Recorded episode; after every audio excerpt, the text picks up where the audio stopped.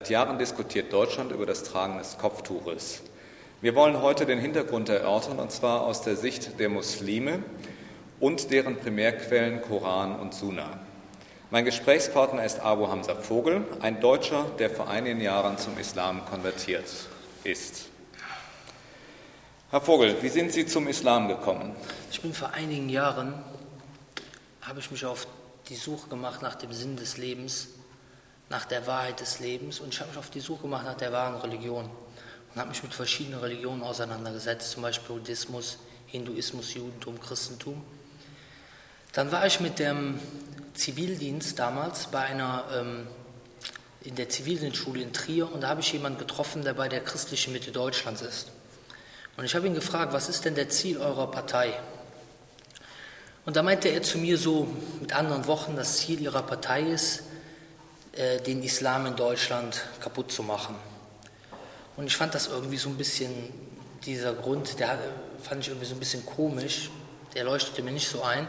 Dann fragte ich ihn, warum und weshalb. Und er machte alle möglichen Vorwürfe zum, äh, also dem Islam alle möglichen Vorwürfe. Und daraufhin habe ich mich also mit dem Islam beschäftigt und habe also den Koran gelesen. Und ich habe wirklich, als ich ihn das erste Mal gelesen habe, habe ich etwas gemerkt, also eine Sache, die blieb in meinem Herzen, dass wir eben einen allmächtigen Gott haben, den wir anbeten müssen. Und ich bin aber nicht sofort zum Islam konvertiert, sondern ich habe dann nochmal die Bibel von vorne bis hinten gelesen. Und ich habe im Nachhinein dann halt den Islam angenommen. Nicht, weil ich irgendwie im Kirchenchor singen wollte oder mit Muslimen gerne essen wollte oder islamische Essen mag und eine islamische Frau heiraten wollte mit dunklen Haaren, sondern weil ich das erkannt habe für mich, dass diese Religion die wahre Religion des allmächtigen Gottes ist. Und wenn ich erkenne, dass diese Religion die wahre Religion des allmächtigen Gottes ist, dann ist es diese Religion es wert, dass ich dieser Religion folge, weil sie dann auch der Weg ist, der einzige Weg, der zum allmächtigen Gott führt. Hm. Das heißt, Sie haben sich intensiv mit dem Islam beschäftigt. Woher haben Sie die Kenntnis des Islam?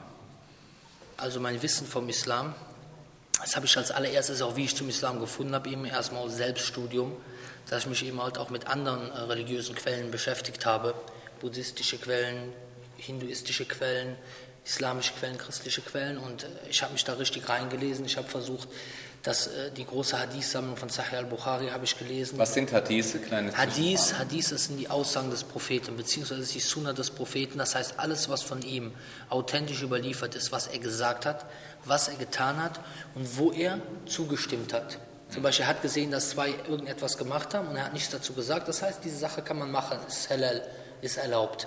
Weil ansonsten, wenn der Prophet gesehen hätte, dass diese Sache verboten ist, die die beiden gemacht haben, dann hätte er etwas dazu gesagt. Mhm. Weil dazu ist er verpflichtet, das jetzt, um das zu erklären. Und ich habe die große Hadith-Sammlung von Sahih al-Bukhari, habe ich mir durchgelesen auf Englisch und äh, viele Sachen, also aus Selbststudium und auch durch Diskussionen mit Christen und so, man wird halt, man kriegt immer wieder neue Fragen. Und dann habe ich ihm halt dann auch äh, angefangen, Arabisch zu studieren. Erstens also äh, in der, Fach, äh, in der Volkshochschule, danach äh, in der Universität und jetzt studiere ich halt Islam in der Jamia Umm al-Qura, in der Universität Umm al-Qura in Mekka in Saudi-Arabien. Was sagen Sie dazu, dass in Deutschland immer wieder über das Kopftuch oder das Tragen des Kopftuches diskutiert wird? Also als allererstes, wenn man anfängt über Islam zu reden, da fängt der Muslim eigentlich an, Bismillahirrahmanirrahim im Namen Allahs, des Allerbarmers, des äh, Barmherzigen. Alhamdulillah Rabbil Alamin. Lob sei Allah, dem Herrn der Welten. Wassalatu wassalam ala Rasulillah. Und Friede und Segen sei auf seinen Prophet Mohammed, sallallahu alaihi wasallam. Es ist eigentlich schade, dass in Deutschland also hauptsächlich äh, so ein Reizthema wie Kopftuch angesprochen wird. Denn das Kopftuch an sich ist nicht der Islam. Das Kopftuch ist nur ein Detail, ein Teil des Islam. Der Koran hat über 6000 Verse. Davon reden gerade mal drei direkt vom Kopftuch. Das, und das Problem ist heutzutage, dass in den meisten Diskussionen, die man, die man zum Beispiel im Fernsehen sieht oder von denen man hört, ist es so, die, die Leute, die über Kopftuch reden, das sind entweder Nicht-Muslime, wie zum Beispiel Orientalisten, oder Muslime, die ihre Religion nicht wirklich kennen oder halt eben Leute, die, die eine Meinung des Islam vertreten, die ganz weit von der ursprünglich orthodoxen Meinung der, der breiten Masse der Muslime entfernt ist. Und wenn dann mal jemand kommt, der wirklich richtiges Wissen hat und der sich auch auf Deutsch artikulieren kann, dann wird ihm eine Frage gestellt, die er in fünf Minuten beantworten soll, aber er bräuchte eigentlich erstmal eine Stunde, um den Menschen erstmal zu erklären, worum geht es überhaupt im Islam. Denn es ist schwer, äh, eine Detailfrage von einer Religion zu erklären, wenn man gar nicht weiß, was ist die Religion überhaupt. Ich kann beispielsweise nicht jemandem Algebra, äh, Algebra beibringen, der noch nicht das Einmaleins kann. Und so versucht man jemand beizubringen, was ist, was ist das, was bedeutet das Kopftuch für den Muslim. Und dieserjenige kann sich überhaupt kein Bild davon machen. Und das nächste Problem, was sich in dieser, was in die, worauf man in dieser Diskussion trifft, ist halt eben, dass halt viele Menschen auch gar nicht bereit sind, die Wahrheit zu akzeptieren. Also ist das wirklich Pflicht? Was bedeutet das Kopftuch? Warum nicht? Weil sie es nicht verstehen wollen. Denn es gibt im Hintergrund unseres Bewusstseins verborgene Annahmen, Vorlieben und Vorurteile, die bestimmen, wie wir die Realität wahrnehmen und auf welche Tatsachen wir achten und wie wir deren Wichtigkeit und Vorteile einschätzen. Mit anderen Worten, ich kann also Beweise bringen, dass zum Beispiel Kopftuch Pflicht ist, dass das einen guten Sinn hat, dass dort eine Weisheit hintersteckt, ohne Ende. Aber wer das nicht sehen will, wer das nicht erkennen will, der wird das auch nicht erkennen.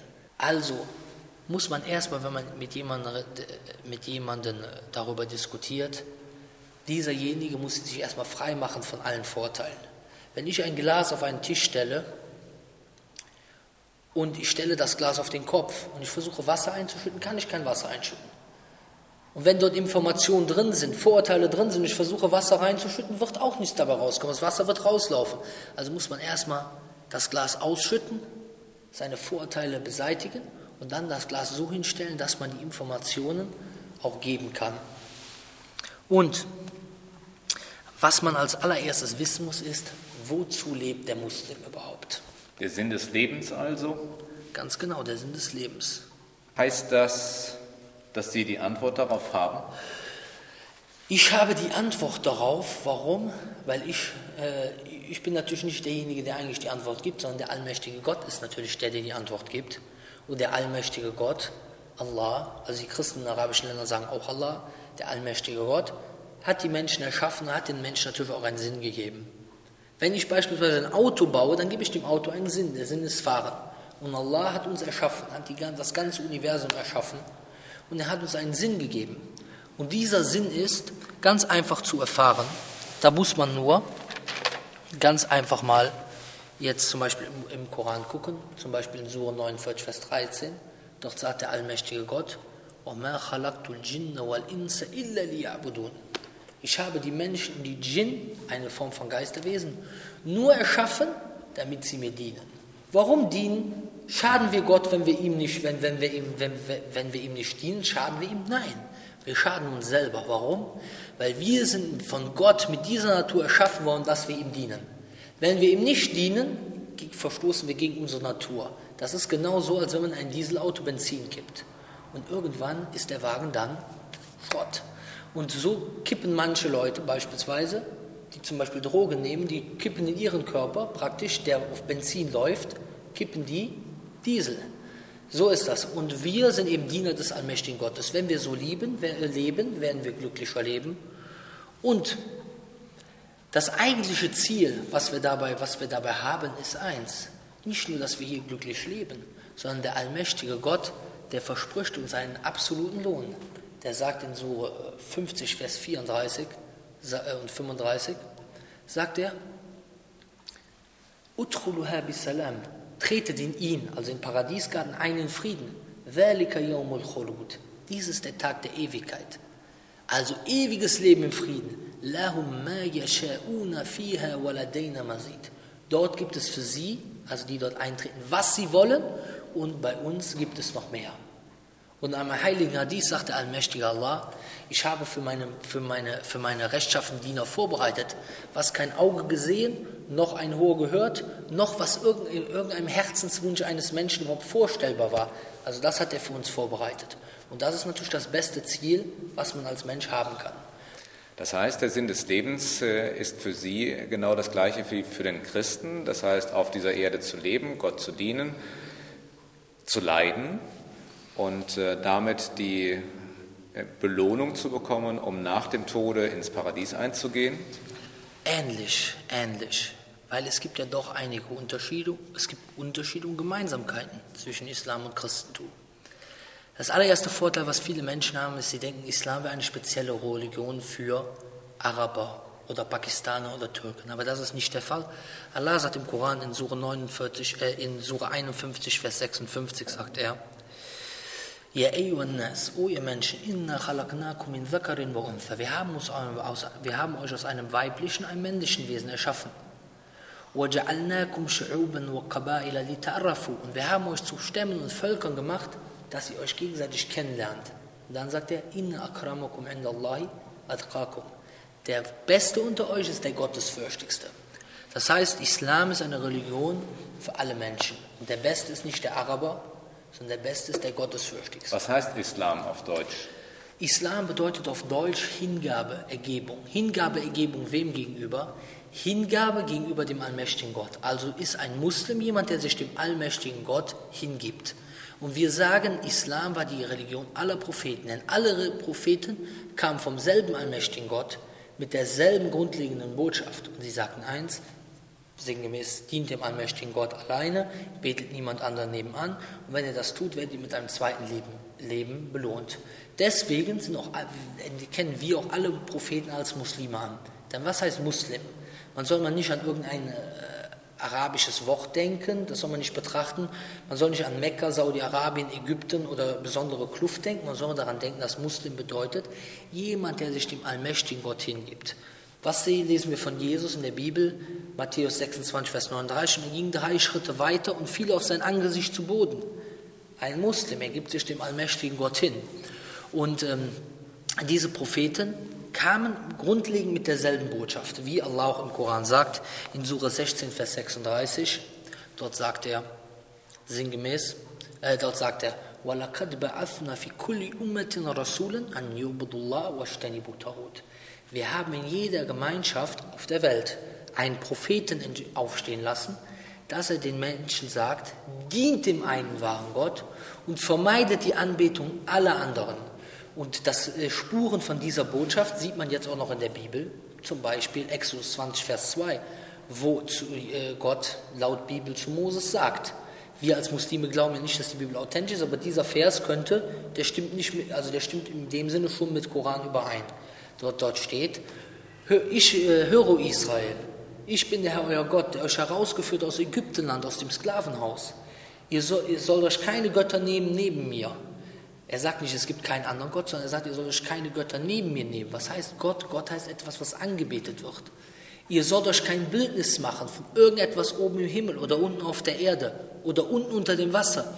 Ihr sollt ihn nicht, ihr sollt ihn nicht dienen und sollt sie nicht anbeten. Heißt das auch, kleine Zwischenfrage, dass äh, mir nichts auf dieser Welt wichtiger sein darf, als ähm, Gott zu dienen? Das heißt, ähm, wenn ich einen, einen, Beruf habe und äh, mein Nachbar hat einen Mercedes und ich will jetzt auch unbedingt einen Mercedes haben und das ist mir wichtiger als zum Beispiel meinem Gott zu dienen, heißt das das? Wir müssen, wir müssen wissen, im Sinne, in dem Sinne schon, wir müssen wissen, dass das Ziel des Menschen sein muss, das ewige Leben zu bekommen. Dieses Leben ist nur ein kurzer Moment. Dieses Leben ist nur ein kurzer Moment gegen das ewige Leben.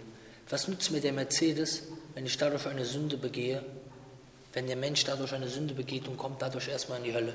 Heißt das, dass das diesseitige Leben eigentlich überhaupt keine Bedeutung hat mit allem dem, was uns im täglichen wenn Leben man, beeinflusst? Wenn man das dies, wenn man das diesseits mit dem Jenseits vergleicht schon, dann ist es nur Zerstreuung und Spiel.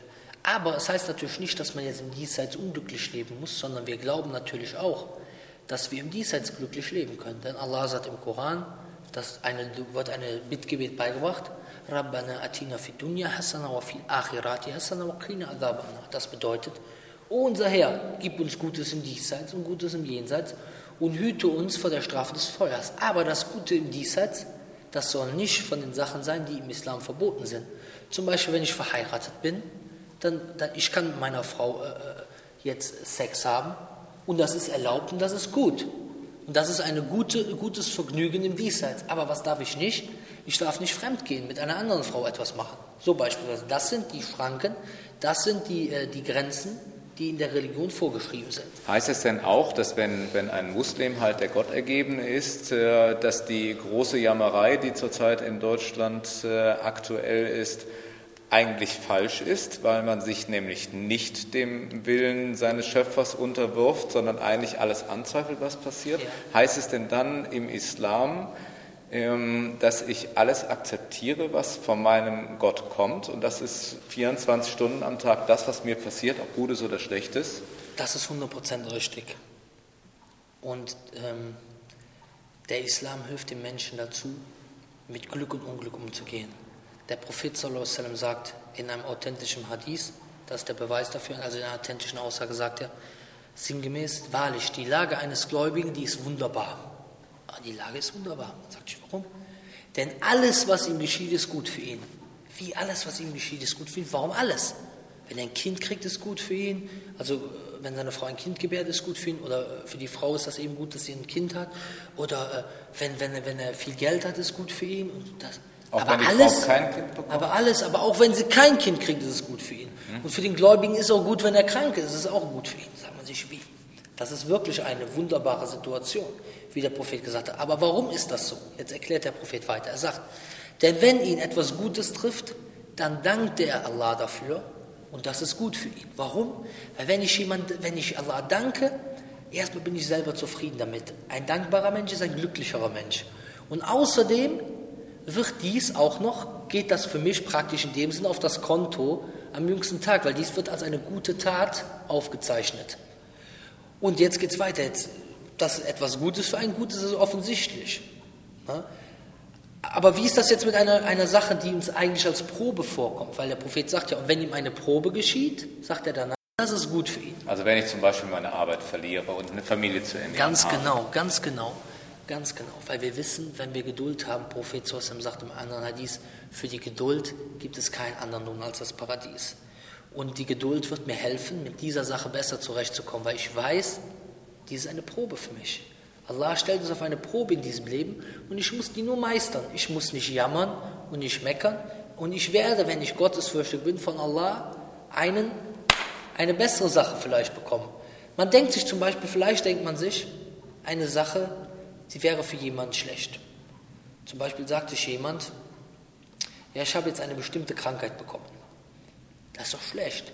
Aber durch diese Krankheit hat er vielleicht Abwehrkräfte ge äh, gewonnen und hat seine Ernährung vielleicht umgestellt, wodurch er im Nachhinein eine andere Krankheit, die viel schlimmer ist, nicht bekommt. Beispielsweise. So, und dann sagt der Prophet weiter, sagt er in diesem Hadith, und niemandem geht das so als dem Gläubigen. Warum? Weil derjenige, der nicht glaubt, der nicht diesen Glauben hat, wie wird er reagieren, wenn ihm was Gutes geschieht? Wenn ihm, wenn, wenn ihm etwas Gutes geschieht, dann sagt er, bravo, das habe ich gut hinbekommen. Er ist undankbar, arrogant und das wird für ihn schlecht geschrieben. Und wenn ihm etwas, eine Probe widerfährt, dann sagt er, ja, warum immer ich? Warum bin ich krank geworden? Warum ist mir das passiert? Warum habe ich die Arbeit verloren? Immer ich, das ist ungerecht. Ein anderes Beispiel, beispielsweise, ein, ein Mann ist reich. Der Gläubige ist reich, dankt dafür. Das ist gut für ihn. Der andere ist, ist auch reich, der Ungläubige, und das, der Reichtum ist eigentlich nicht gut für ihn. Warum? Weil er gibt diesen Reichtum für schlechte Sachen aus. Er fährt damit meinetwegen ins Bordell oder, oder, oder kauft damit Drogen oder verführt Leute damit. Ist schlecht für ihn. Aber er denkt, dieser, dieser Vermögen wäre gut für ihn. Aber das ist in der Weisheit Allahs. Aber, und jetzt kommt die andere Sache, jemand ist krank. Der Ungläubige ist krank. Das ist nur schlecht für ihn, wie eine Bestrafung. Ah, warum ich, warum dies, das.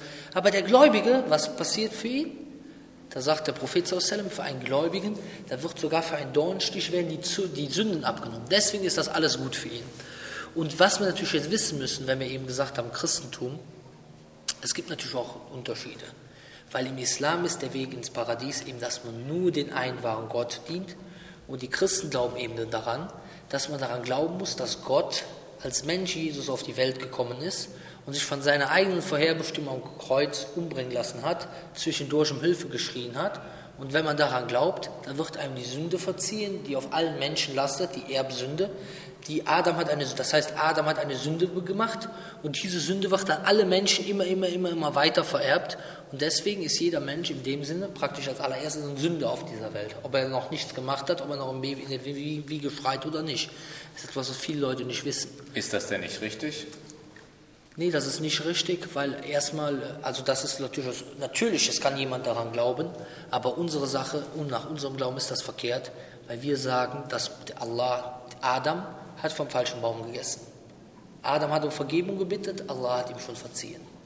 Das steht nicht in der Bibel, dass er Richtig. Adam um Vergebung gebeten hat ja. und dass ihm verziehen worden steht, ist. Wo steht das? Das steht im Koran, dass Adam, dass Adam verziehen worden ist. Die Menschen werden auf eine Probe gestellt und Allah sagt im Koran: La taziru waziratun wizra ukhra.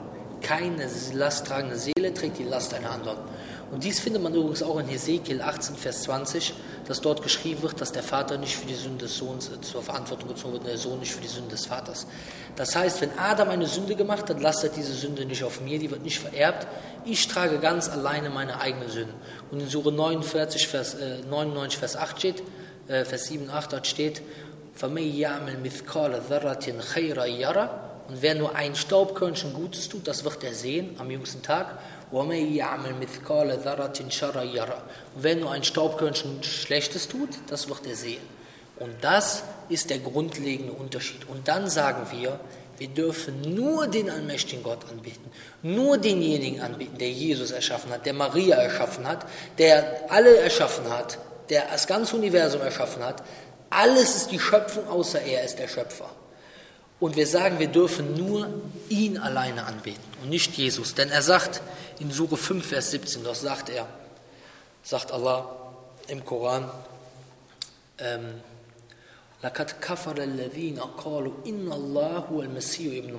das heißt, diejenigen haben schon Unglauben begangen, die sagen, Allah ist der Messias, der Sohn der Maria. Denn wir glauben auch, dass Jesus der Sohn der Maria ist. Wir glauben auch, dass Jesus der Messias ist. Aber wir sagen nicht, dass er der allmächtige Gott ist, der Schöpfer, sondern wir sagen, er ist ein Geschöpf Gottes. Dann geht es weiter, dann sagt Allah, Kul, فمن يملك من الله شيئا إن أراد أن يهلك المسيح ابن مريم وأمه ومن في الأرض جميعا Dann sagt Allah, sprich, also Mohammed soll sprechen zu den Menschen.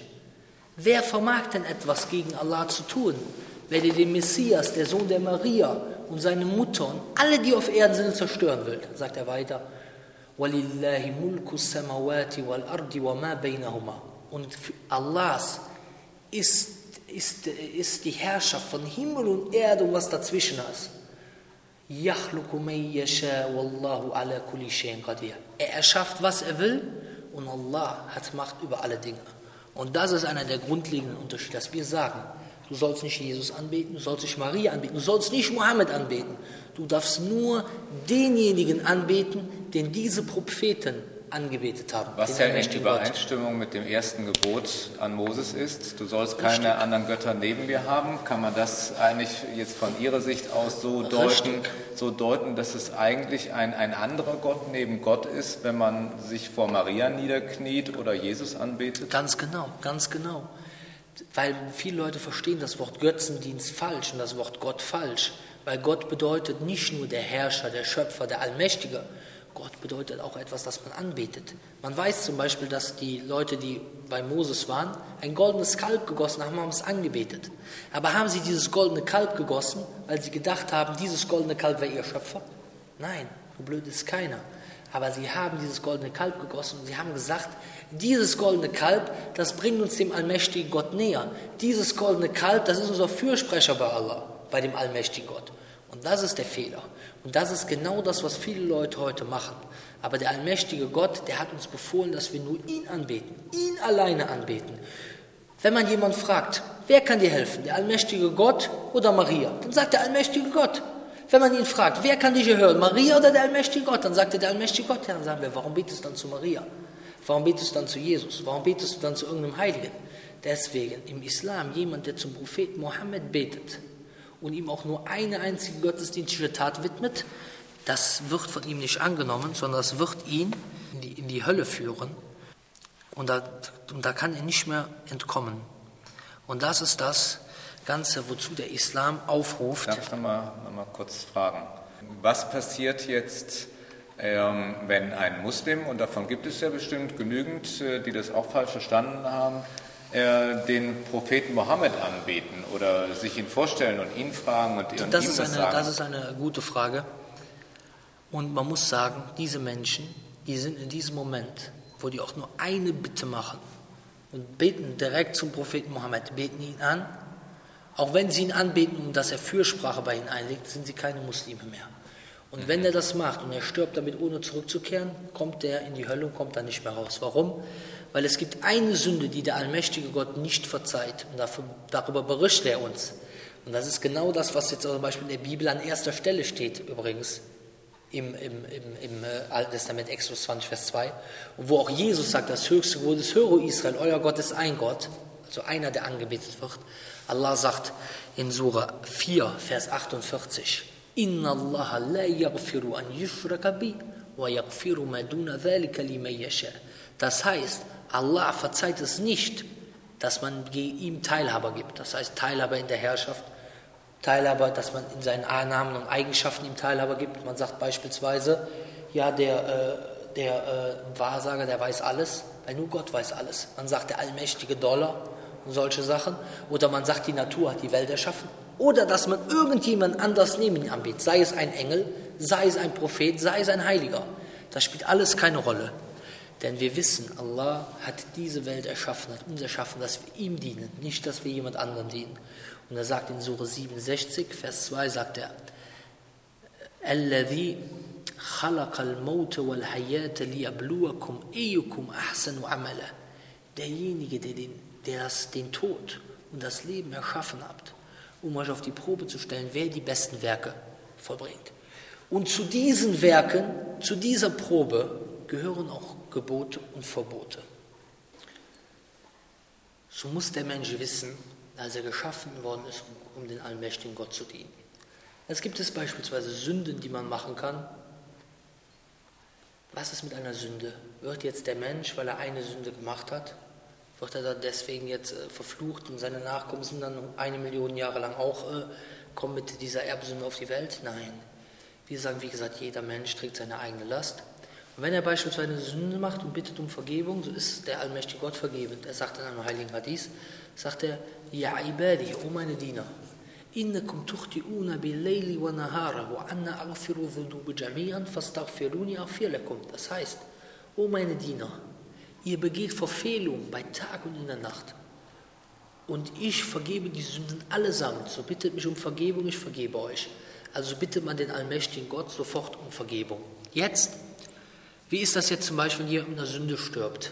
Er hat nicht um Vergebung gebeten. Heißt das jetzt, er kommt für immer in die Hölle? Nein. Wir sagen, wer nicht an die göttliche Botschaft glaubt oder diese Sünde macht, wie wir eben genannt haben, dass er Schirk begeht, dass er jemand anderen neben Gott anbetet oder jemand, an, jemand anderes neben Gott göttliche Eigenschaften gibt, gibt oder dem allmächtigen Gott Eigenschaften der Menschheit gibt, zum Beispiel er sagt, Gott wäre geboren oder Gott wäre gestorben oder Gott hätte um Hilfe geschrien, das sind menschliche Eigenschaften von Schwäche.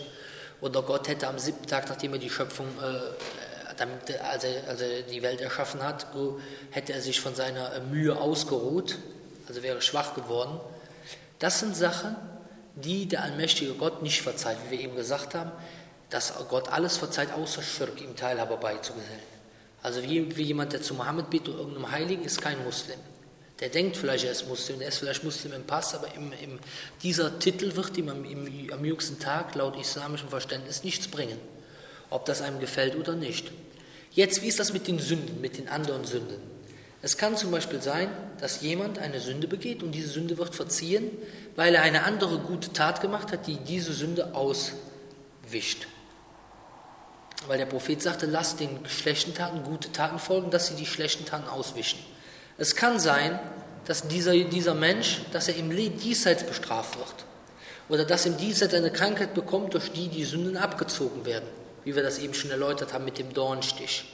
Es kann sein, dass er im Grab bestraft wird, denn es gibt eine spezielle Strafe im Grab. Es kann sein, dass er erstmal in der Hölle gereinigt wird. Wir suchen Zufall Allah davor. Und dann aber trotzdem für alle Zeit ins Paradies kommt. Und das ist das beste Ziel, wie ich schon gesagt habe, was man überhaupt was man überhaupt haben kann. Darf ich da kurz zwischenfragen? Ja. Äh, ist es richtig, dass bei den Muslimen die gute Tat zehnfach und die schlechte Tat nur einfach zählt? Nicht nur, nicht nur zehnfach, sondern der allmächtige Gott sagt in einem heiligen Hadith, der in den 40 Hadithen von Nawawi also äh, aufgezeichnet ist, dass er sagt, er gibt also, also sinngemäß, wenn ich das sinngemäß wiedergebe, er hat die guten und die schlechten Schaden aufgezählt und jetzt äh, erläutert er das. Wenn also einer eine schlechte Tat tun will, wenn einer eine gute Tat tun will und er macht diese Tat nicht, dann wird das für ihn als eine gute Tat aufgeschrieben, weil er die Absicht hatte, diese Tat zu tun. Wenn einer eine schlechte Tat vorhat, äh, wenn einer eine gute Tat tut und äh wenn einer eine gute Tat vollbringt und äh, vollbringen will und er macht sie, dann kriegt er dafür zehn gute Taten oder 700 oder noch mehr gute Taten aufgeschrieben in dem Sinne. Wenn einer eine schlechte Tat vorhat und er macht diese schlechte Tat nicht, dann wird das für ihn als eine gute Tat abgeschrieben, äh, aufgeschrieben, weil er wollte das eigentlich tun. Ah, ich klaue jetzt ähm, die äh, Schokolade im Aldi. Ah, nee, ich weiß ja, der allmächtige Gott sieht mich, er beobachtet mich. Und das ist dann, weil er diese Absicht hatte, er hat deswegen also äh, das verändert, er wollte, hat das deswegen nicht mehr geklaut, dann kriegt er eine gute Tat aufgeschrieben. Das heißt, nach islamischem Verständnis wird alles, was wir tun, in jeder Sekunde, in jeder Minute, in jeder Stunde unseres alles. Lebens in ein persönliches Buch alles. notiert, wie so ein Klassenbuch bei Schülern? Richtig. Allah sagt im Koran in Surah Tuqaf, Surah 50, er gibt kein, er gibt, man gibt, der Mensch, also er gibt kein Wort von sich, außer dass bei ihm ein Beobachter bereitsteht. Und das sind zum Beispiel auch die Engel, die auf, aufschreiben. Sie schreiben auf, was der Mensch macht. Und Allah weiß alles, was der Mensch macht. Und jede Tat, vom die kleinste bis zur größten Tat, das wird der Mensch alles am jüngsten Tag bekommen. Und alles. Alles. Jede kleinste Tat jede gute kleine Tat, jede schlechte kleine Tat. Deswegen soll man keine gute Tat unterschätzen. Wenn zum Beispiel ein Nagel auf der Straße liegt, man, man legt den Nagel auf Seite, weil es könnte jemand mit seinem Fahrrad da durchfahren und äh, der, der Reifen platzt da durch, das ist eine gute Tat. Jede kleinste Tat wird der Mensch sehen an diesem Tag. Und, ähm, das ist ja Pfadfindermentalität. Und jeden Tag eine gute Tat ja nicht nur eine gute Tat, sondern wir versuchen jeden Tag so viele gute Taten zu machen wie möglich. Warum? Weil wir wissen ja, dass dieses Leben nur ganz kurz ist und das jenseitige Leben für immer ist. Und äh, diese Gebote und Verbote, zu diesen Geboten und Verboten gehört eben, wie ich schon gesagt habe, eben auch das Kopftuch, was im islamischen Sinne eine Pflicht ist. Eindeutige Pflicht. Da gibt es keine, dass die Frau ihr Haupt bedecken muss. Für die Männer gibt es auch äh, einige Kleider, Vorschriften, aber da wollen wir heute nicht drüber reden. Auf jeden Fall ist es eine Vorschrift für die Frauen. Da gibt es keine Meinungsverschiedenheit. Darf ich jetzt zu Zwischenfragen? Das heißt, dass das, was manche Muslime behaupten, dass das Tragen eines Kopftuches keine Pflicht ist, falsch ist? Ja, das ist falsch. Genau, das ist falsch. Und, und, wer, und wer, behauptet das? Er kann von der Dönerbude, der so viel Ahnung vom Islam hat wie äh, die Kuh vom Eiskunstlauf. Welcher Muslim behauptet das? Wenn ich eine Frage habe über das Christentum, dann frage ich auch nicht irgendeinen Christen, den Bäcker Willi von, von nebenan, dann frage ich ihn nach der Erbsünde, der kann mir keine Antwort geben. Wird das nicht momentan in Deutschland diskutiert, selbst von den großen Verbänden, ob es Pflicht ist? Ja, das zum Beispiel auch. Also das, das, das hängt da alles, das hängt da alles also mit drin. Es kommt also erstmal, erstmal kommt, äh, also fragt man, er kommt von der Dönerbude sozusagen. Dann kommt, dass die Orientalisten gefragt werden, die also den Muslimen beibringen wollen, wie sie den Islam zu verstehen haben. Und dann kommen, werden irgendwelche islamischen Gelehrten ausgegraben, angebliche Islamexperten, die also dabei helfen sollen, ein äh, Stück islamische Kultur hier in Europa zu begraben. Und äh, diese Sache ist ein Konsens unter den islamischen Gelehrten seit über 1400 Jahren. Und da gibt es überhaupt gar nichts von dieser Seite her, überhaupt nichts dran zu rütteln. Es kann nicht auf einmal jemand kommen, aus islamischer Sicht, sagt, nee, das, das, äh, das ist nicht im Koran oder das gibt es nicht oder, was auch immer. Ich kann zum Beispiel auch nicht zum Vatikan gehen und sage zum Vatikan, ja, ich habe da einen, äh, da gibt es einen anglikanischen Bischof namens David Jenkins und der sagt, es gibt keine Trinität. Also schafft mal eure Trinität ab. Also es werden irgendwelche islamischen Gelehrten äh, ausgegraben, wie ich schon gesagt habe, angeblich islamische Gelehrte, Und die haben auch, wenn man ein bisschen etwas Verstand hat vom Islam, dann merkt man auch, dass die auch nicht allzu viel Ahnung haben. Sonst würden sie nicht mit so einer, mit so einer Meinung kommen, die völlig ungültig ist. Jetzt mal eins wissen, es geht hier um Islam, nicht um Christentum. Solange man das tut, wenn man mit einigen Christen diskutiert, da sagt der Christ zu einem, ja okay, das gefällt mir, das ist gut in der Bibel, das nehme ich. Das andere gefällt mir nicht, das lasse ich. Sowas gibt es nicht im Islam. Wer das denkt, der hat sich in der Religion geirrt. Allah sagt im Koran, in Surah 2, Vers 2, 1, äh, äh, Vers 1 und 2, Alif Lam Mim, ذَلِكَ الْكِتَابُ لَا رَيْبَ فِي Alif Lam Mim, an diesem Buch gibt es keinen Zweifel. Was ist das? Hudellin Muttaqin, Rechtleitung für die Gottesfürchtigen. Das heißt, dieses Buch ist eine Rechtleitung für die Gottesfürchtigen. Von wem? Vom allmächtigen Gott. Und da kann nicht irgendjemand kommen und sagt sich, ach ja, mein Verstand, also da kommt irgendein Mensch mit seinem, mit seinem äh, beschränkten Verstand und sagt sich, wie, warum gibt es die Vorschrift? Das gefällt mir nicht. Ach nee, da hat der allmächtige Gott einen Fehler gemacht. Oh, der allmächtige Gott ist weiser als wir. Der allmächtige Gott weiß, welche Weisheiten in seinen, in seinen Geboten und Verboten, äh, Verboten stecken. Wenn ich mit einem kleinen Kind zu einem Arzt gehe und das kleine Kind soll eine Impfung bekommen, wird das kleine Kind die Impfung nicht haben wollen. Warum? Das kleine Kind sieht den Nutzen der Spritze nicht. Aber heißt das, dass die Spritze keinen Nutzen hat? Nein, die Spritze hat einen Nutzen. Und wir als Erwachsene sehen, dass diese Spritze einen Nutzen für das Kind hat. Das Kind sieht das nicht.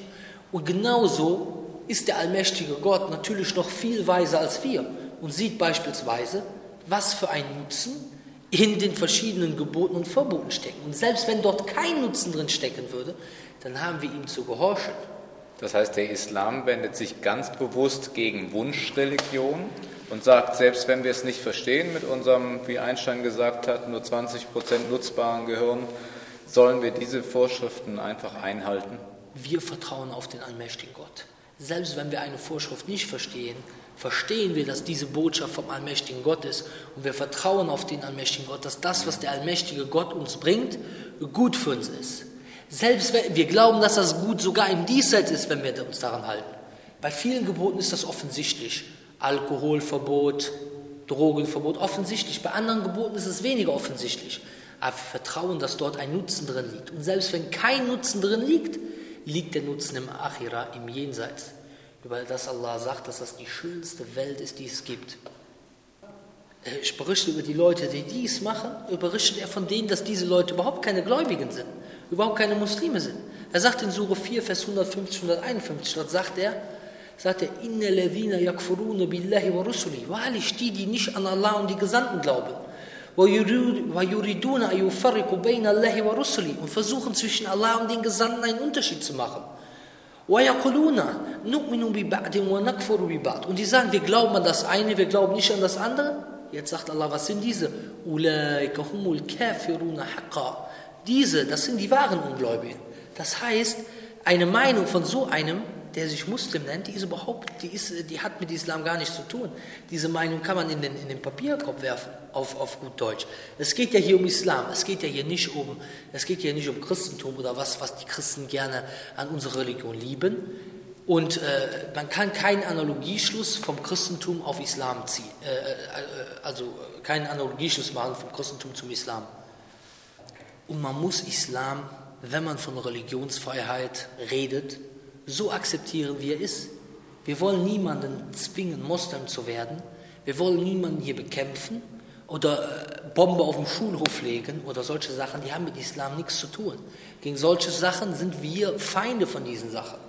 Weil das sind Sachen, die dem Islam, die der Religion schaden. Islam ist eine friedliche Religion. Allah sagt im Koran, aber man muss, wie gesagt, den, den, den Islam so akzeptieren, wie er ist. Allah sagt im Koran in Surah 18, Vers 29, كل الحق من ربكم فمن شاء فليؤمن ومن شاء فليكفر Sprich, die Wahrheit ist von eurem Herrn. So soll derjenige, der glauben, glauben und derjenige, der nicht glauben will, der soll nicht glauben.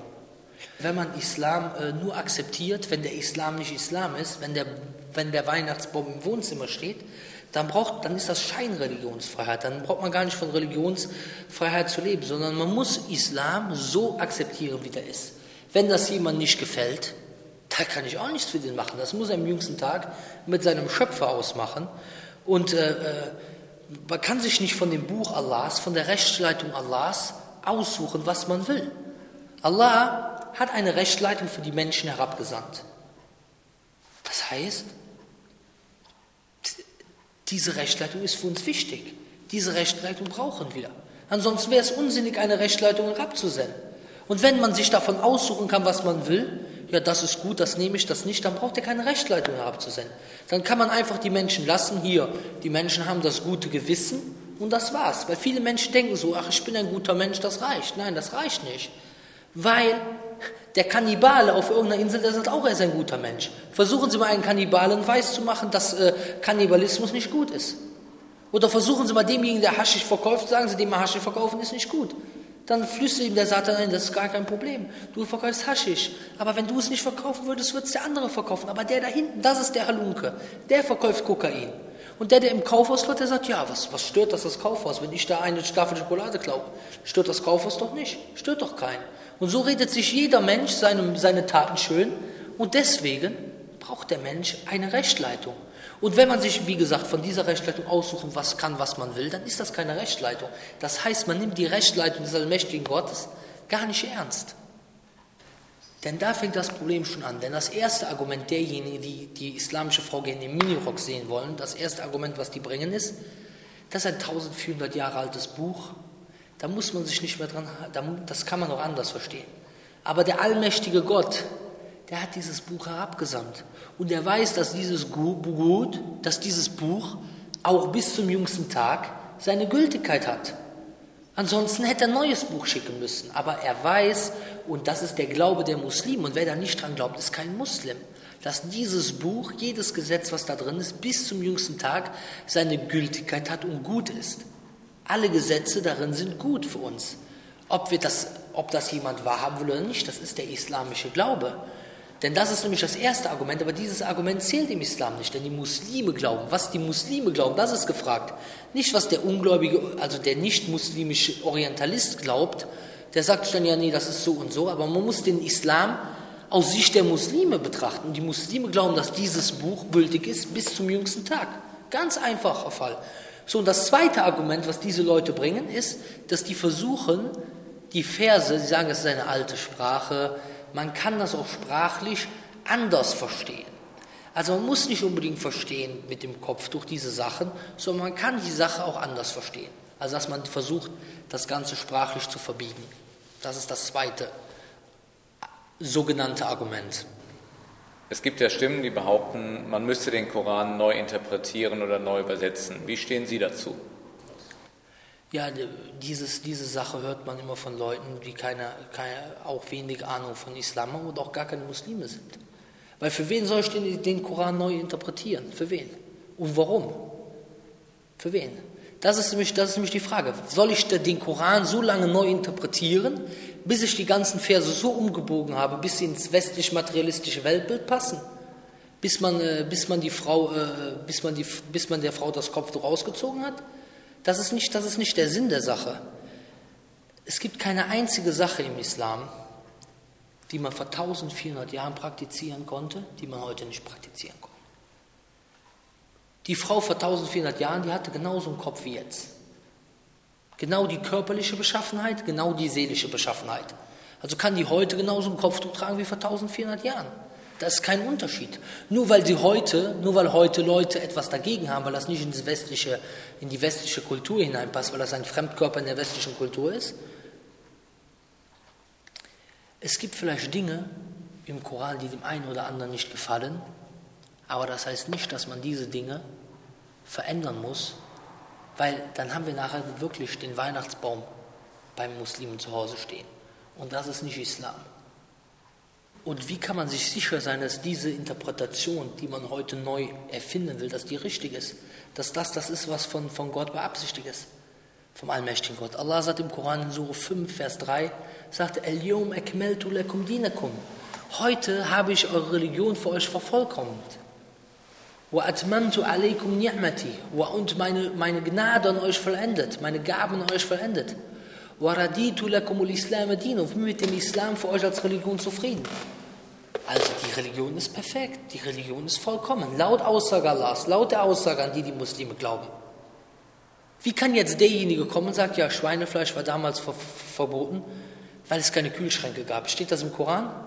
Im Koran ist, steht, verboten ist euch das Schweinefleisch. Da steht nicht drin, ja, weil es damals keinen Kühlschrank gab. In der Bibel steht in äh, 3. Buch Moses Kapitel 11 Vers, 6, Vers 7, dass Schweinefleisch verboten ist. In Kapitel 8, äh, in Vers 8, man soll das Fleisch nicht, das Aas nicht berühren und das Fleisch nicht essen. Und warum steht da? Dort steht, weil es ist zwar kein Wiederkäuer, sondern es hat Paarhufer. Also wo steht da, dass, wie kann man jetzt auf einmal kommen und sagen, ja, das ist, weil früher gab es keinen Kühlschrank. Vielleicht gibt es Sachen, die in der Weisheit Gottes sind, äh, die wir gar nicht erfasst haben. Und er stellt uns mit einer Sache auf die Probe. Also das ist völliger, das ist völlig äh, irrelevant, wenn einer mit so etwas kommt und islamisch gesehen völlig ungültig. Und man muss eins wissen, vor allen Dingen als Muslim, dass die Deutung des Korans, es kann nicht einfach jeder kommen und deutet irgendwas. Der Prophet sagt, wer den Koran im Lichte seiner eigenen, äh, im Lichte seines eigenen Verständnisses deutet, selbst wenn er richtig liegt, liegt er falsch. Das heißt, die Deutung obliegt dem Propheten. Und das sagt auch Allah in Surah 62, Vers 2. Doch sagt er, وَأَنزَلْنَا إِلَيْكَ ذِكْرَ لِتُبَيْنَ النَّاسِ مَا نُزِّلَ إِلَيْهِمْ Das heißt, wir haben zu dir den Koran herabgesandt, damit du den Menschen das erklärst, was da drin steht, damit du den Menschen das klar machst, was da drin steht damit du den Menschen klar machst, was auf, zu ihnen gesandt worden ist. Deswegen die, die, die Interpretation, die gültig ist, die ist die Interpretation des Propheten und das, wie die Gefährten von ihm das zu dieser Zeit verstanden haben. Warum? Weil hätten die Gefährten einen Koranvers gehört und danach gehandelt, nach ihrem Verständnis, und der Prophet hätte gesehen, dass dieses Verständnis verkehrt ist, dann hätte er es gesagt, dass dieses Verständnis verkehrt ist. Und das muss man ganz klar wissen.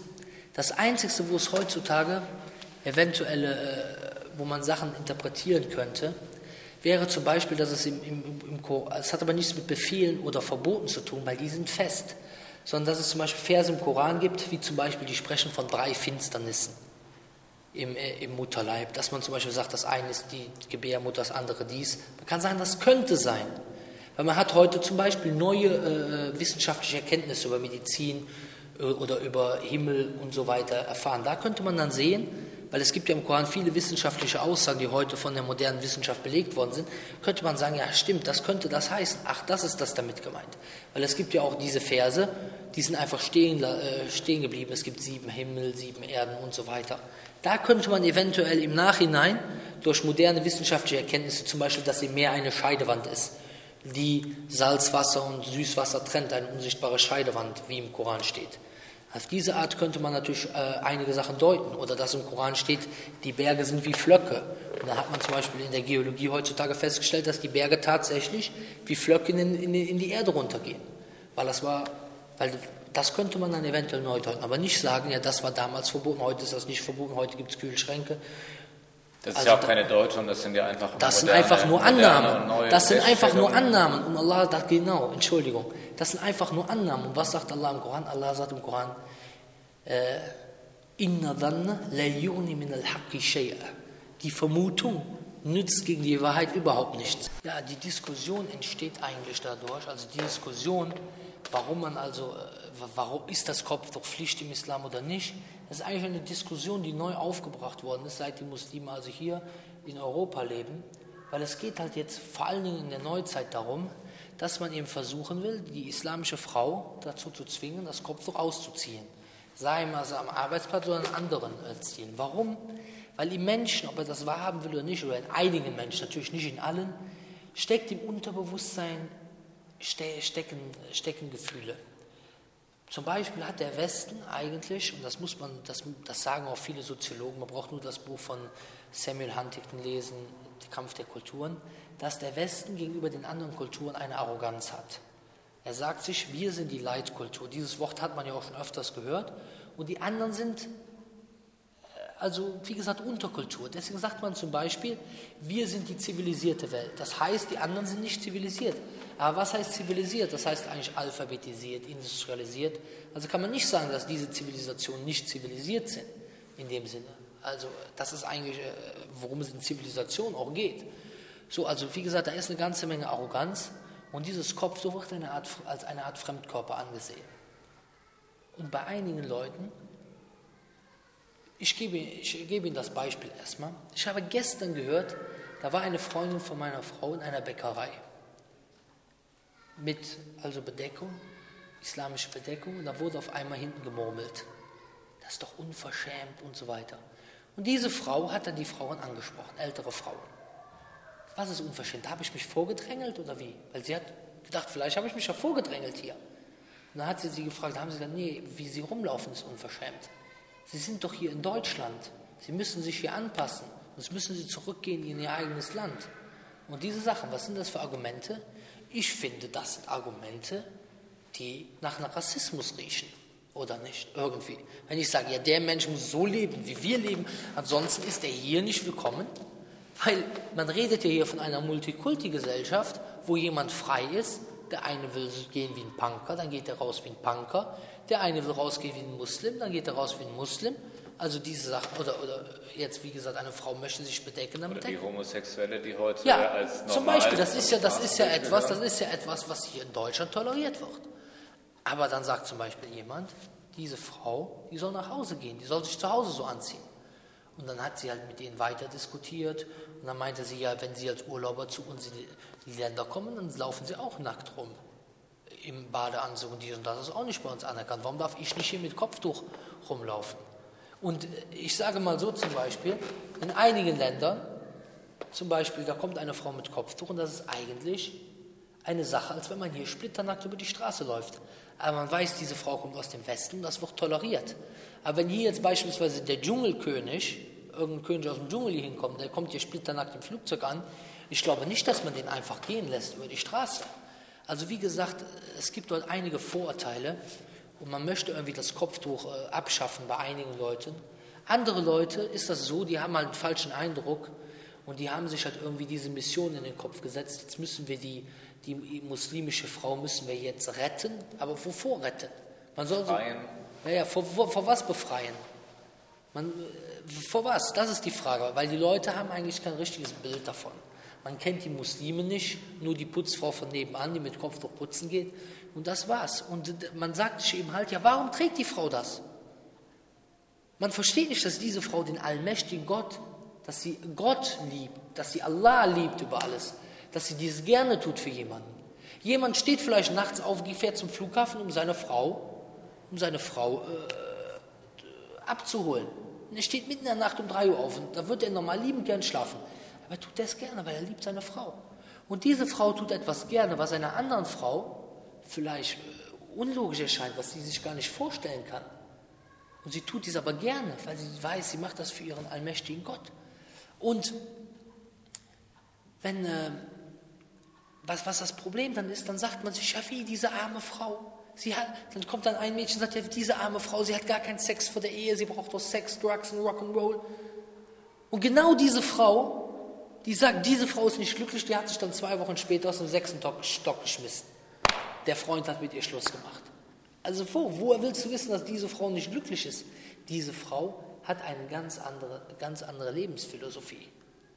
Und dann kommt dann eben das nächste Klischee, was aufgebracht wird. Warum braucht einen Berechtigungsgrund? Der Mensch sucht sich immer einen Berechtigungsgrund, um irgendetwas zu tun. So sucht man einen Berechtigungsgrund, nicht bei allen Leuten, aber bei einigen Leuten, um der Frau das Kopftuch, um diesen Fremdkörper aus der deutschen Kultur also zu entsorgen. Und was ist der Berechtigungsgrund? Dass man sagt, ja, die ganzen Frauen werden gezwungen. Genauso einen Berechtigungsgrund hatten die Menschen immer. Bei Kolonisation, da hat man den Berechtigungsgrund, ja, diese Menschen, die haben sowieso keine Ahnung, die müssen wir industrialisieren, danach geht es denen besser. Man sagt ja nicht, nee, wir wollen die Ölfelder, nee, wir wollen die Rohstoffe, wir wollen dies, wir wollen das. Man sagt, nein, wir haben eine gute Absicht, wir industrialisieren die Menschen, danach geht es denen besser. Die Indianer, die machen wir dem Erdboden gleich, weil wir müssen die missionieren. Danach äh, kommen die ins Paradies. So nach dem Motto, genauso, natürlich weniger drastisch als diese Beispiele, wird jetzt ein Berechtigungsgrund gesucht, dass man sagt, die muslimische Frau wird zum Kopftuch tragen gezwungen. Alle werden gezwungen. Und mit Hilfe der Medien ist das möglich. Die Medien bestimmen die Sache, was das Bild der Menschen im Kopf ist. Die Menschen wollen dieses Bild gerne, viele, und sie bekommen das Bild von den Medien geliefert. Und die Medien bestimmen viel. Beispielsweise, wenn irgendein Fuß in einem Fußballverein, wenn die Medien wollen, dass dieser Trainer gefeuert wird, dann wird dieser Trainer nicht lange dort bleiben in dem Verein.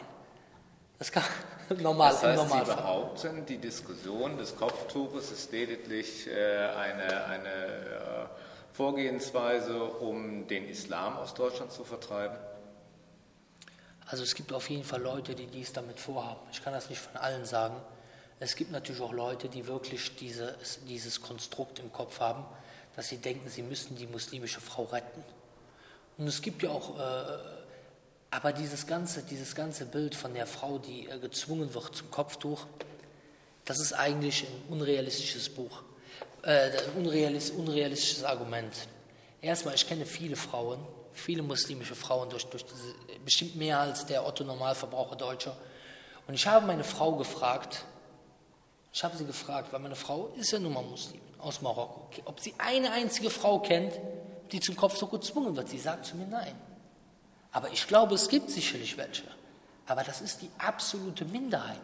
Was kann der Grund sein, dass die Muslime, die glaubt, dass dies eine Vorschrift das Kopftuch nicht anzieht? Manche sagen, ja, ist zu heiß. Aber zu heiß ist keine Ausrede. Der Hölle ist heißer. Und außerdem, manche Frauen ziehen auch Stöckelschuhe an und da tun die Waden nachher weh, damit sie gut aussehen. Also das, und die Tuareg beispielsweise oder verschiedene Beduinenstämme, die tragen auch äh, viel Kleidung und auch äh, Turban und so weiter. Da ist es ja so, dass die Männer das Kopftuch tragen ja, und die Frauen ja, nicht. Es, ja, die Frauen auch, aber das schützt beispielsweise vor Hitze. Das schützt beispielsweise vor Hitze und das ist eine Gewohnheitssache, das kann man nicht gelten. Also was ist diese, weil es wird so dargestellt, als wenn das Kopftuch, nehmen wir mal an, das wäre jetzt gezwungen. Viele werden gezwungen. Was ist das für ein Zwang? Ist das wie eine Vergewaltigung oder jemand wird gezwungen, in einem Vogelspinnenkäfig äh, zu wohnen? Nein. Äh, das ist vielleicht ein Druck, der sagt, ja, warum trägst du kein Kopftuch? Aber genau dieser, derselbe Druck, aber es ist keine Körperverletzung, genau derselbe Druck, ich war früher von der Sportschule, wird vielen Menschen, vielen Kindern gemacht, die äh, Leistungssport machen sollen. Da die, wollen die Eltern, dass das Kind Turner wird. Da muss das Kind zur Sportschule und da wird das morgens trainieren und mittags trainieren und abends trainieren. Und das Kind hat eigentlich gar nicht so eine große Lust darauf. Und was passiert dadurch? Wir wissen jetzt, Turnen zum Beispiel ist eine Sportart, die sehr auf die Gelenke geht. Ich habe die Turner gesehen. Die machen einmal so und so, da knackt der ganze Körper. Also das ist, wie gesagt, äh, auf jeden Fall eine Sache, die vorkommt. Oder Leute, die sollen Schwimmer werden. Ja, du musst Franziska von Almsig werden. Dann müssen die morgens um sieben ins Wasser springen.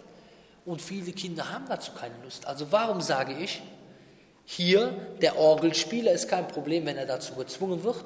Und hier die, die, die Frau, die Kopftuch trägt, das ist das große, die große, die große äh, Körperverletzung. Ich sage nicht, man soll die zwingen. Aber ich sage, selbst wenn die gezwungen werden würde, es gibt jetzt dieses Konstrukt, als wenn das eine Vergewaltigung wäre, dass jemand ein bestimmtes Körper, äh, Kleidungsstück anzieht. Viele Menschen, die müssen zum Arbeitgeber gehen. Äh, die, die gehen zu ihrem Arbeitgeber, der sagt, du musst eine Krawatte anziehen. Dann ziehen sie die Krawatte an. Vielleicht finden die die Krawatte hässlich. Oder die müssen im Blaumann arbeiten. Vielleicht würden die lieber äh, eine coole Short anziehen. Oder vielleicht würde lieber jemand in der Bank lieber mit der kurzen Hose arbeiten. Ist ja auch irgendwo eine Art von Zwang. Der kann sich nicht so bewegen, wie er will. Manche, die würden vielleicht gerne splitternackt über die Straße laufen. Da sagt der Staat nein. Ist das eine Körperverletzung? Genauso wenig ist eine Körperverletzung, wenn die Frau zum Kopftuch gezwungen wird. Ich sage nicht, man soll die Frau dazu zwingen, Kopftuch anzuziehen. Und ich sage auch nicht, der deutsche Staat sollte nichts sagen, jede muslimische Frau muss hier Religion praktizieren und, und äh, Kopftuch anziehen. Nee, davon rede ich nicht. Ich, rede, ich wollte nur erstmal sagen, was bedeutet überhaupt zwingen? Und dann kann man den Spieß auch umdrehen. Man kann mal sagen, wie viele muslimische Mädchen werden dazu gezwungen, das Kopftuch auszuziehen? Millionen weltweit. In vielen islamischen Ländern ist verboten, das Kopftuch in äh, Universitäten und Schulen anzuziehen. Also Millionen Frauen werden weltweit gezwungen, das Kopftuch auszuziehen. Ich habe also. beispielsweise mal, ach, Entschuldigung, ich habe beispielsweise mal einen Bericht gelesen in der Deutschen Zeitung oder in, einer, in einem Buch. Da wurde gesagt, dass Frauen, die kein Kopftuch tragen, in den islamischen Ländern äh, bei der Jobsuche Probleme haben. Das ist eine Lüge hoch 10. Das ist eine falsche Aussage.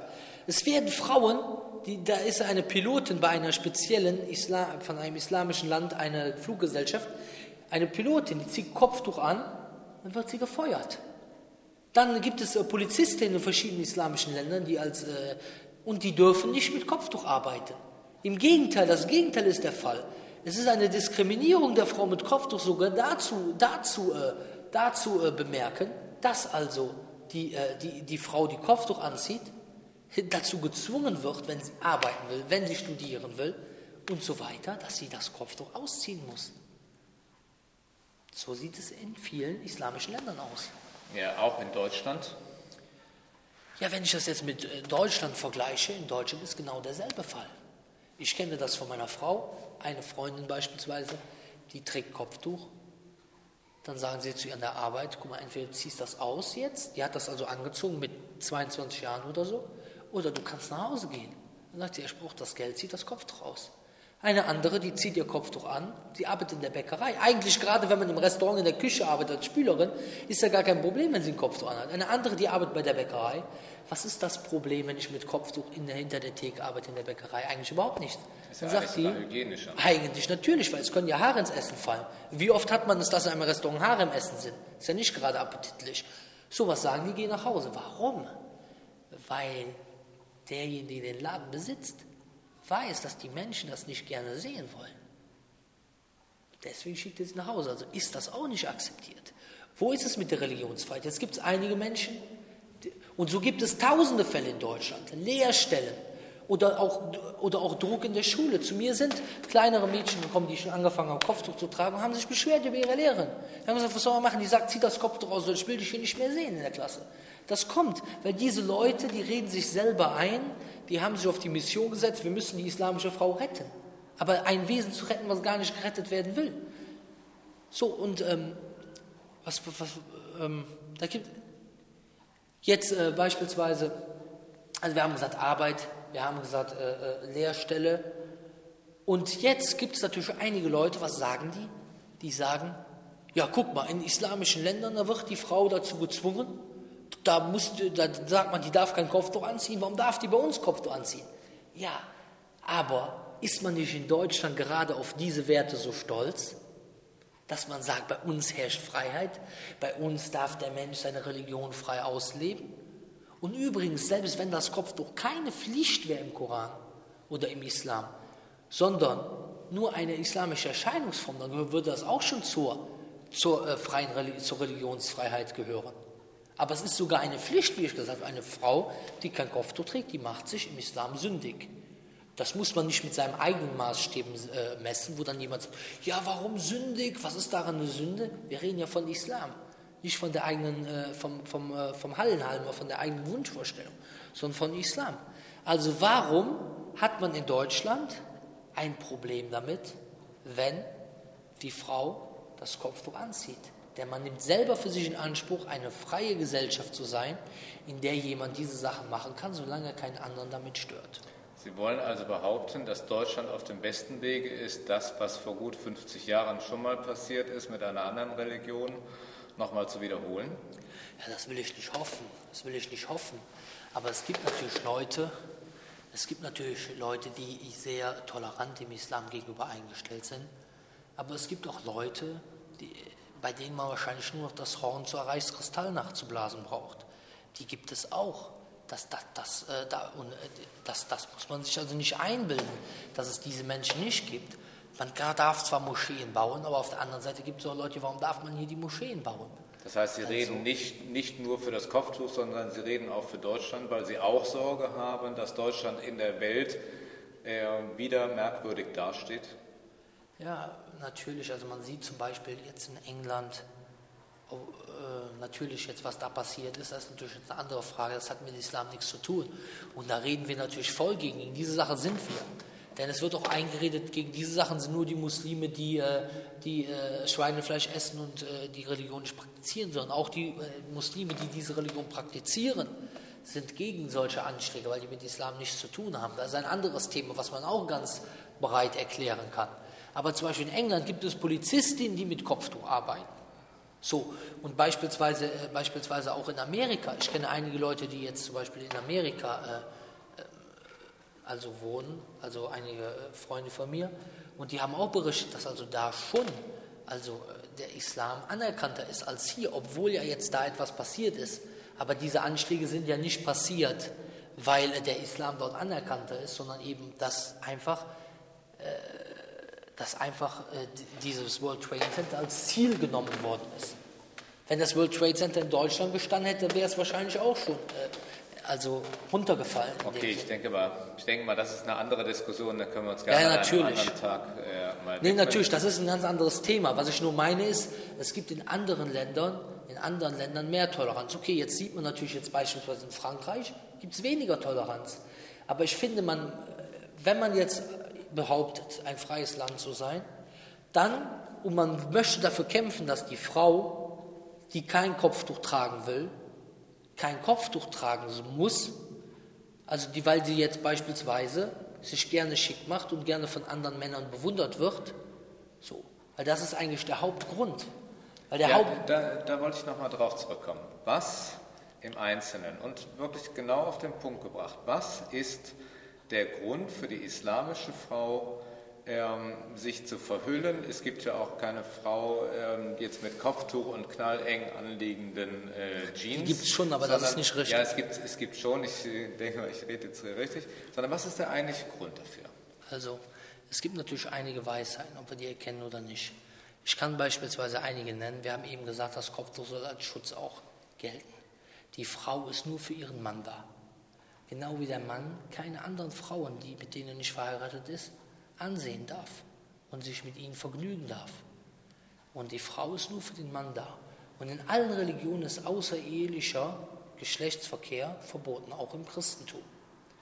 Dort steht im Matthäus-Evangelium, dass Jesus sogar sagt, man soll lieber sein rechtes Auge rauswerfen, bevor man verführt wird. Aber im Islam gibt es auch, wird gezeigt, Methoden, wie man dieser Sache entgeht. Weil die, wie, man also, wie man also auch davon bleibt, von der Sina. Allah sagt im Koran, nähert euch nicht der Sina. Sina heißt Unzucht.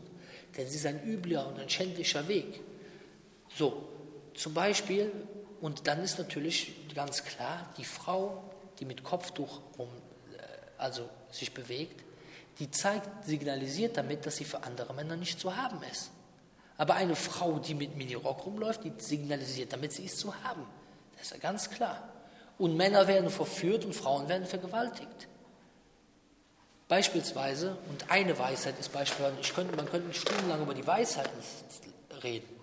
Beispielsweise in Amerika gab es nach Statistiken des FBI im Jahr 1996 2117 Vergewaltigungen pro Tag. Was meinen Sie, wie groß die in Saudi-Arabien war? Größer oder kleiner? Ja, ich denke mal eher klein. ja, pro Tag, nicht 2117 Vergewaltigungen im Jahr. Und ich habe hier beispielsweise auch ein ähm, Soziologiebuch, Soziologie kompakt. Und ähm, was zum Beispiel auch entsteht, dadurch, dass also der nackte Körper immer mehr gezeigt wird, das ist ja vielleicht schön für die Frau, die sehr attraktiv ist. Aber andererseits ist das nicht so schön für die Frau, die nicht so attraktiv ist.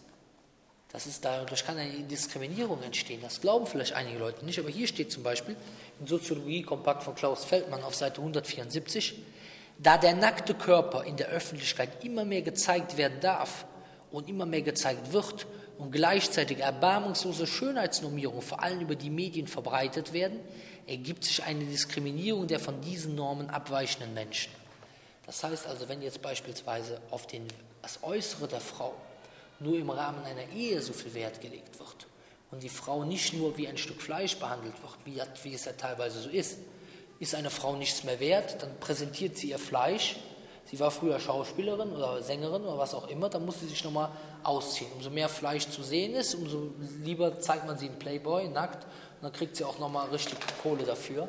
Also wird die Frau nach ihrem Äußeren nur bemessen. Im Islam ist das nicht so, sondern im Islam ist die Frau ein Wesen, ein Partner des Mannes und wird nicht als Sexobjekt gesehen. Und wie kann man sagen, eine Frau ist kein Sexobjekt, wenn die Frau vor einem steht mit einem, mit, nach dem Motto Ausschnitt bis zum Knie und Saum bis zum Kinn? So, die Sache ist ganz klar. Also dann habe ich hier weitere Sachen. Ähm, jetzt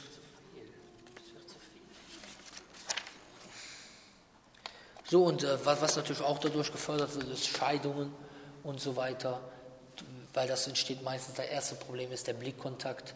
Eine Frau, die Kopftuch trägt, die ist mit ihrem Mann zufrieden. Aber eine Frau, die Geltungsbedürfnis hat, die wird kein Kopftuch tragen wollen.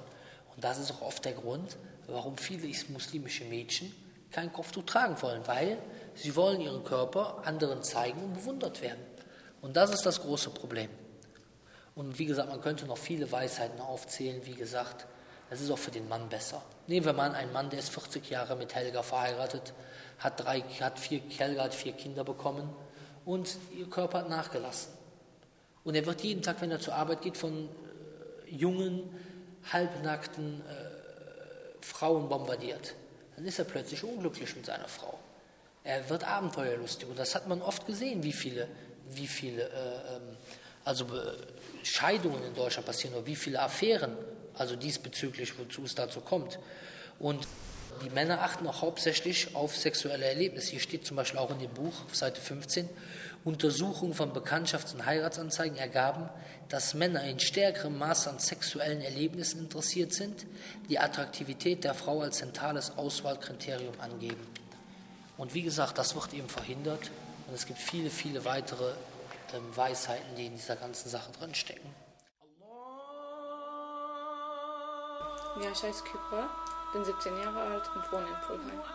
Mein Name ist Hatice, ich bin 17 Jahre alt, wohne in Pulheim und werde weiter zur Schule gehen. So, auf welcher Schule und was lernst du dort? Äh, Ich werde in Bergheim gehen, Berufscollege und werde da Gesundheitswesen machen. Darf ich dich fragen, wer hat dich gezwungen, das Kopftuch zu tragen? Gar keine. Also äh, gezwungen hat mich keiner. Ich habe das von selber gemacht, weil das in meiner Religion steht. Und wie kam das? Wie kam es zu deiner Entscheidung, das Kopftuch zu tragen? Ja, meine Mutter, also meine Familie trägt, bei den Frauen, die tragen alle Kopftuch. Und von denen habe ich das so gesehen. Und dann wollte ich das auch selber, weil mir hat das einfach gefallen. Mhm. Hast du mit deinen Eltern darüber geredet, zum Beispiel mit deiner Mutter oder deinem Vater, um, um äh, herauszufinden, was für Konsequenzen jetzt auch, auch ähm, damit verbunden sind? Nee, eigentlich gar nicht. Ich wollte das nur einfach tragen. Mir hat das richtig gefallen, deswegen. Ähm, was bedeutet es für dich, das Kopftuch zu tragen? Ja, ich fühle mich wohl. Ich kann einfach irgendwo hingehen, ohne dass mich jemand anmacht oder so. Deswegen. Wie reagiert deine Umwelt darauf, dass, es, dass du das Kopftuch trägst? Manche gut, manche schlecht, kommt drauf an. Jetzt zum Beispiel beim Ausbildungsplatz kann man das ganz vergessen. In der Schule ist das nicht so, also da habe ich gar keine Probleme bis jetzt gehabt. Aber beim Berufsleben, da hat man schon Schwierigkeiten. Was heißt es, dass du das im, am Ausbildungsplatz vergessen kannst? Ja, also mit Kopftuch wird man nicht angenommen. Weil bei mir war es so, der Ruhe. Wir sind alle auf diese Welt gekommen und wir leben bis zu einem bestimmten Zeitpunkt, der vom allmächtigen Gott vorherbestimmt ist, der genau weiß, wann wir sterben. Und wir werden alle sterben. Wir werden alle zur Rechenschaft gezogen. Und wir müssen in diesem Leben um, oft, nach dem richtigen Weg suchen. Und ich möchte niemanden angreifen, sondern ich möchte jedem nur ans Herz legen, dass er nach dem richtigen Weg sucht. Denn Allah sagt im Koran in Surah 3, Vers 85, وَمَنْ يَبْتَغِ غَيْرَ الْإِسْلَامِ دِينًا فَلَنْ يُقْبَلَ مِنْهُ وَهُوَ فِي الْآخِرَةِ مِنَ الْخَاسِرِينَ Wer sich eine andere Religion als den Islam wünscht, die wird von ihm niemals angenommen werden und er wird im Jenseits zu den Verlierern gehören. Und ich möchte, dass diejenigen, die dies auch hören, meine Worte hören, als letzte Botschaft, ich möchte, dass diese Menschen zu den Gewinnern gehören. Und, das, und deswegen hoffe ich, dass sie, selbst wenn sie mit mir nicht einer Meinung sind, dass sie versuchen, den Islam zu betrachten und versuchen, den Islam zu verstehen. Subhanak Allahumma bihamdik, ashhadu an la illa ant, astaghfiruka wa atubu ilaik. Alles, was ich richtig gesagt war, kam, ist vom allmächtigen Gott. Und alles, was ich falsch gesagt habe, sind die Einflüsse des Satans.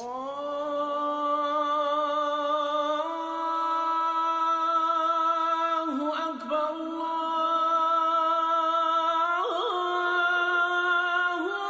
أكبر الله أكبر الله أكبر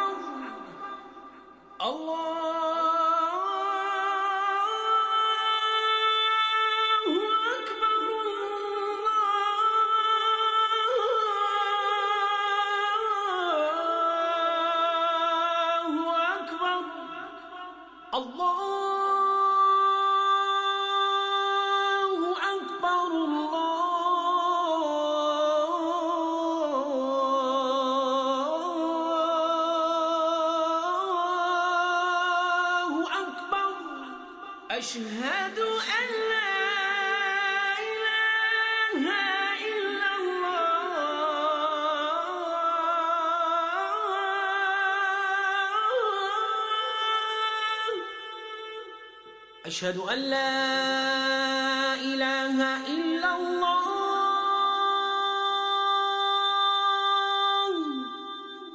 أشهد أن